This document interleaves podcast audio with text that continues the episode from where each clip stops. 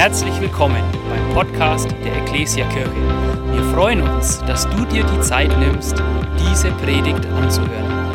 Wir wünschen dir dabei eine ermutigende Begegnung mit Gott. Ich wünsche dir, ich wünsche euch ein richtig frohes, gesegnetes neues Jahr 2023. Es ist schön, dass du bei diesem Online-Gottesdienst dabei bist, dass du ihn dir anguckst.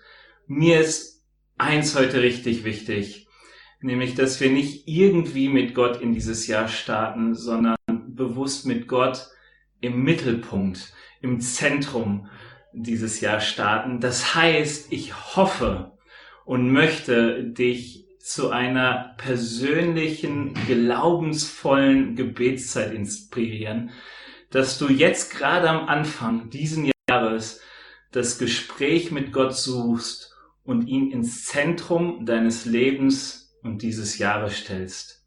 Ich glaube, dass unser Jahresschwerpunkt und auch der Bibelvers dazu uns richtig gut dabei helfen kann, das umzusetzen. Gott schafft einen Weg, kannst du sehen. Ähm, das ist unser Jahresschwerpunkt.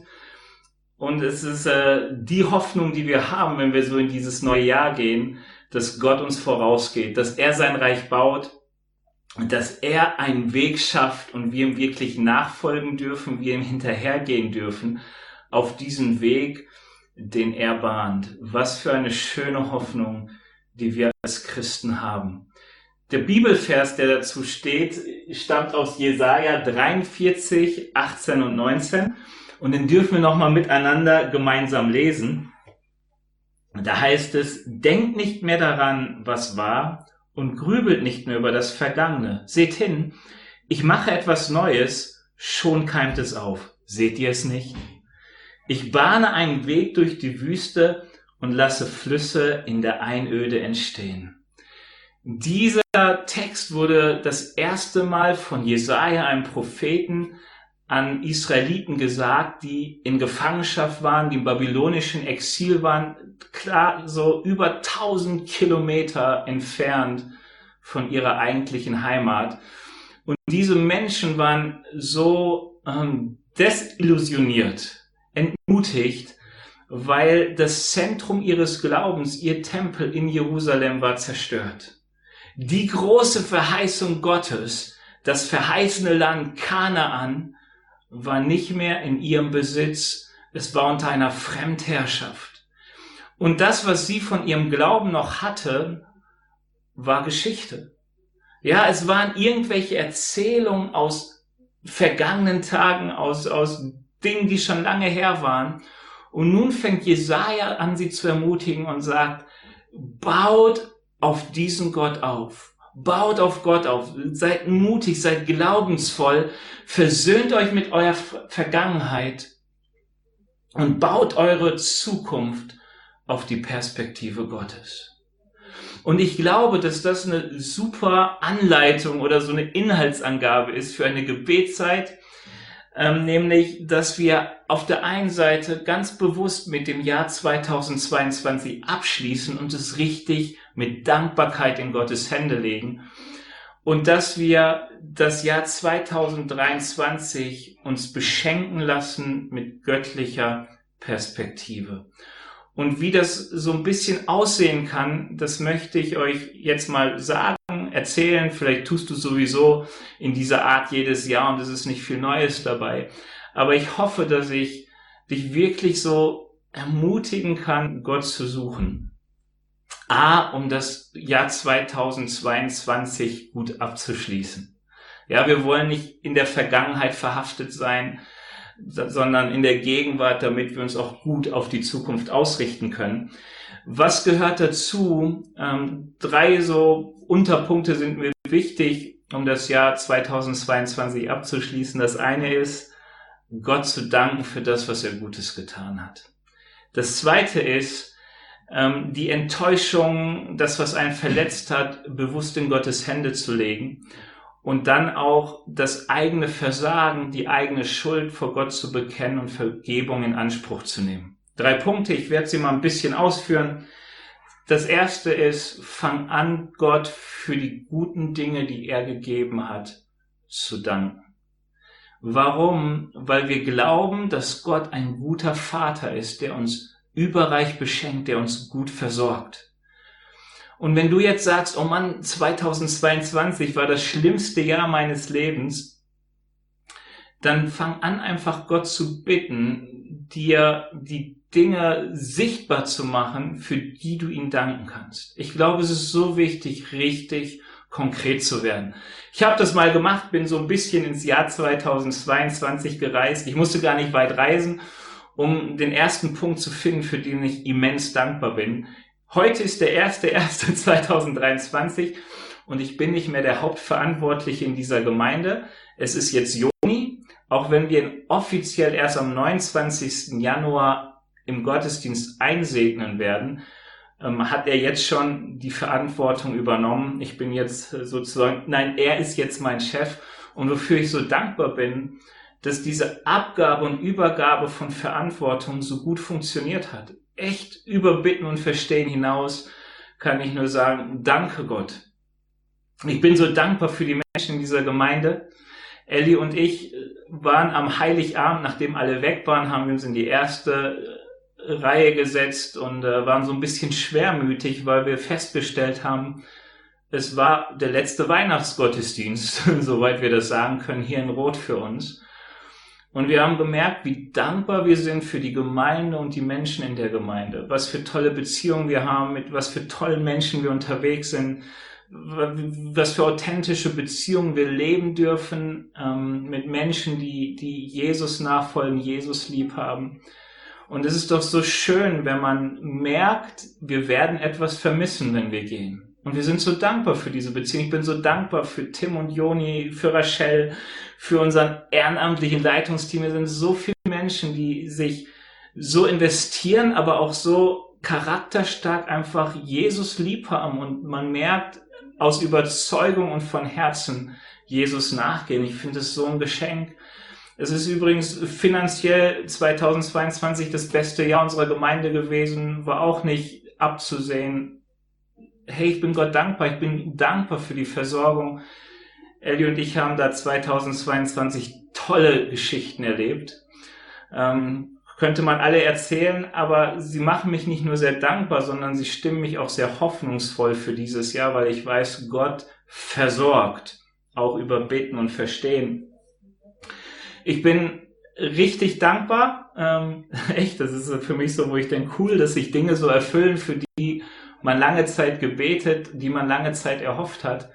Nämlich, dass wir 2022 erlebt haben, wie Menschen nach vorne kamen, für sie wurde gebetet und sie wurden gesund. Vorne direkt mit dem Gebet. Was für ein Geschenk, was für, was für, ah, ich lieb's, wenn ich über Gott einfach staunen darf weil er das tut, was man irgendwie schon glaubt, aber oft gar nicht mehr erwartet. Also wichtig, fang an, Gott viel Raum zu geben, um ihn zu danken, um ihn zu loben, um ihn zu ehren mit dem, was er Gutes getan hat für dich in 2022. Ähm, und denk daran, Gebet ist immer ein Dialog. Du darfst auch Pause lassen und gucken, was Gott in dein Herz hineinlegt. Zweiter Punkt ist genauso wichtig. Bring Gott deine Enttäuschung, bring Gott deine Verletzungen.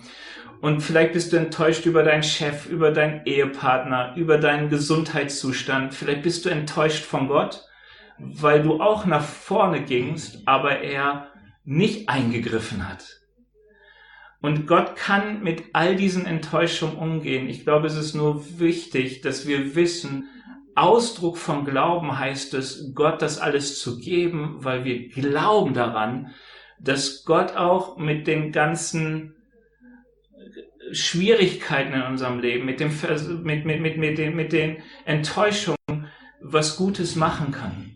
Falls du die Herrnhuter Jahreslosung gelesen hast für dieses Jahr aus 1. Mose 16, Vers 23, da heißt es, du bist ein Gott, der mich sieht. Und das ist ein Ausspruch, eine Aussage von Hagar. Und Hagar war damals eine Sklavin, die von ihrer Chefin gemobbt und unterdrückt wurde. Und das war so schlimm, dass sie in die Wüste floh oder sie floh vor ihr und landete in der Wüste, war eigentlich dabei, in der Wüste zu verenden.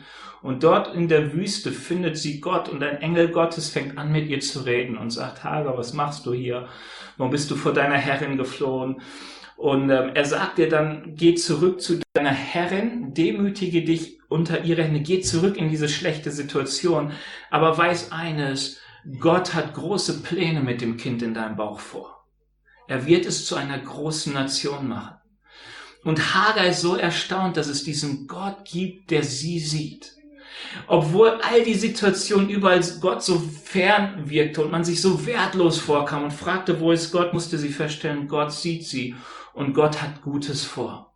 Alle Wege werden denen zum Guten dienen, die Gott lieben. Und damit gib auch diese, diese Enttäuschung zurück in Gottes Hände und sag, Herr, ich nehme dich dort hinein, ich habe keine Ahnung wie, aber ich glaube daran, dass du auch damit Gutes tun kannst, dass es mir zum Guten dient. Der dritte Punkt, ja, Dankbarkeit am Ende wieder.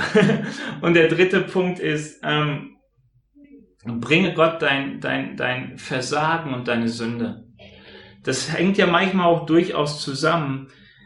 Ähm, Gott hat gute Pläne für uns, nur nicht alle kommen zustande, weil wir Gott nicht immer folgen. Manchmal folgen wir unseren Ängsten, unseren Begierden, den Wünschen und wir biegen ab und ähm, dann findet uns Gottes Gnade und bringt uns zurück auf den Weg ihm hinterher. Also auf Gottes Wegen ist immer Segen und Leben, aber wir befinden uns halt nicht immer auf diesen Wegen. Und wenn du das merkst und merkst, Mann, hier bin ich bin ich, bin ich Gott nicht mehr nachgefolgt, bin ich Jesus nicht mehr nachgefolgt, dann tu Buße, sag, Herr Jesus, es tut mir so leid, dass ich gegen dich gesündigt habe. Und nimm Vergebung in Anspruch. Sag, Herr Jesus, ich danke dir, dass du mir vergeben hast dafür. Jesus liebt es, uns zu vergeben.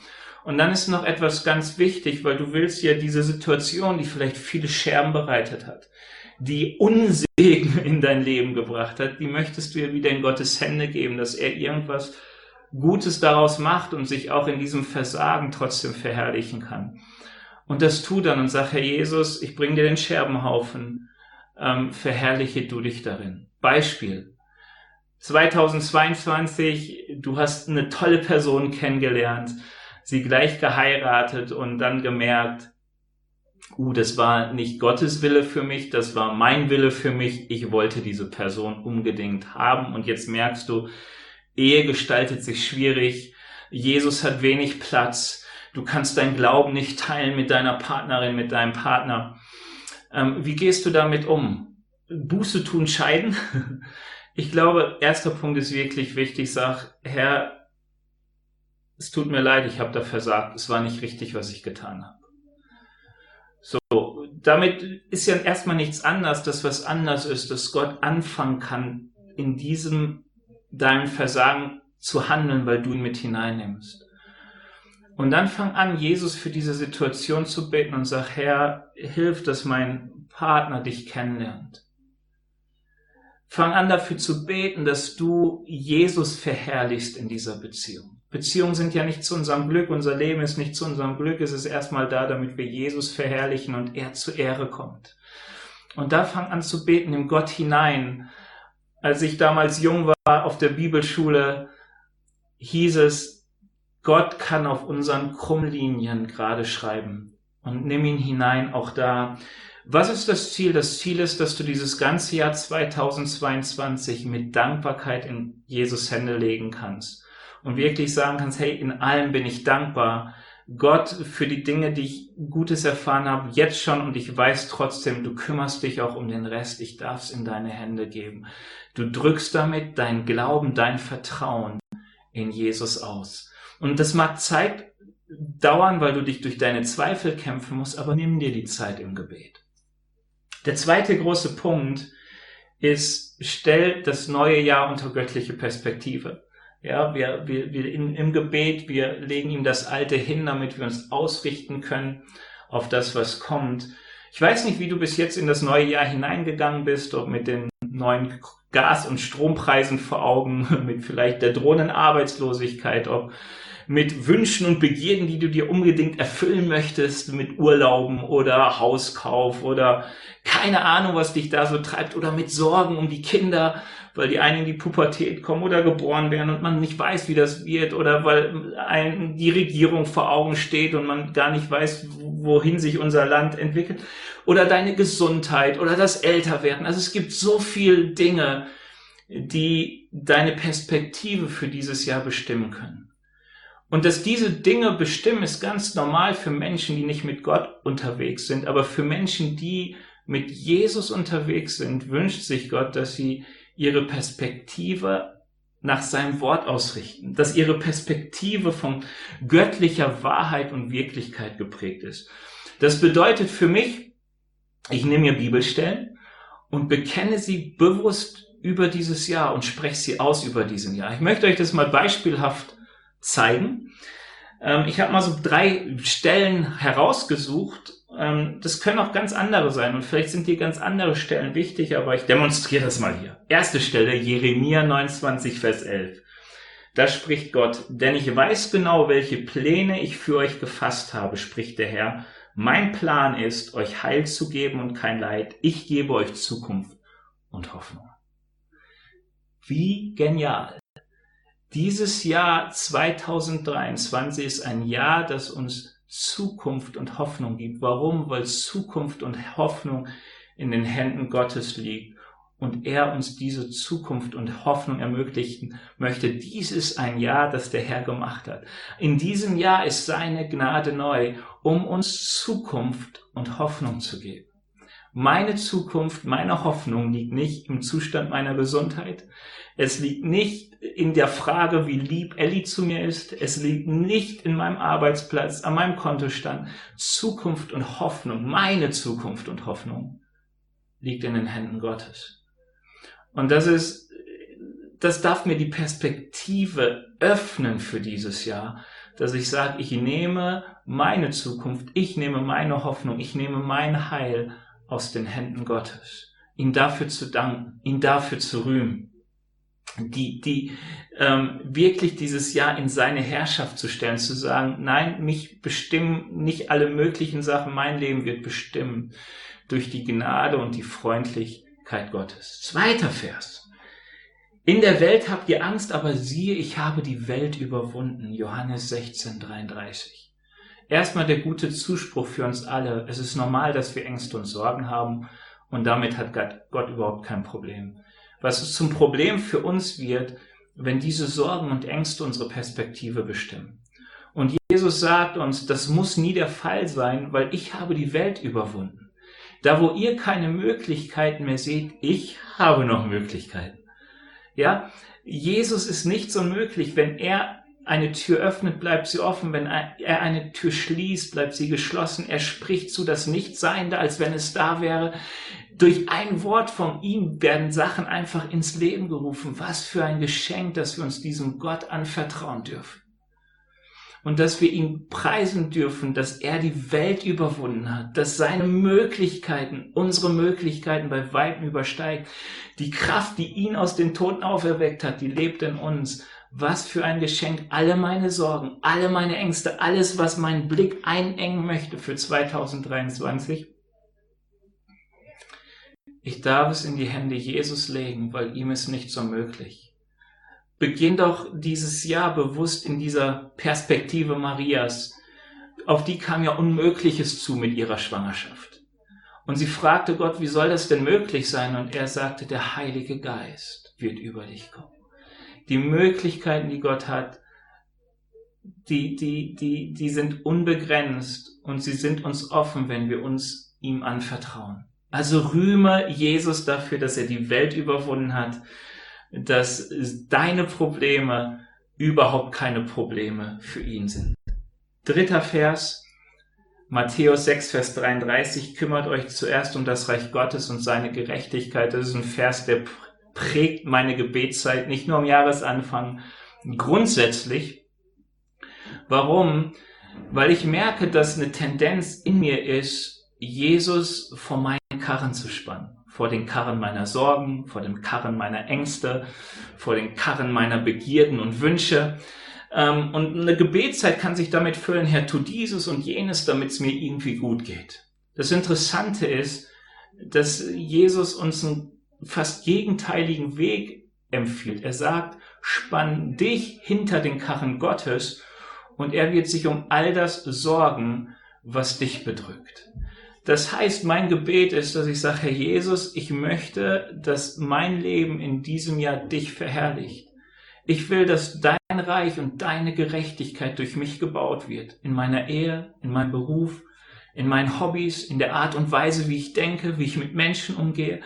Ich möchte, dass all das geprägt ist von deiner Gerechtigkeit und von deinem Reich hey, es ist, kann dir jetzt ein Riesenfeld im Gebet eröffnen, wo du für deine Familie betest und für deinen Ehepartner betest und sagst, Herr, lass mich ein gutes Gegenüber sein.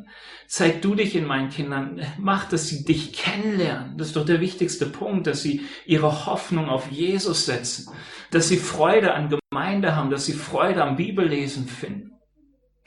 Ähm, bete für deinen Beruf, dass du, vielleicht merkst du, dass du oft nicht ehrlich bist, dass du dich in manchen Punkten mitziehen lässt und sag, Herr, ähm, ich, ich, ich will dich da verherrlichen, es soll anders werden. Es geht um dich, es geht um deine Ehre. Es geht um deine Ehre.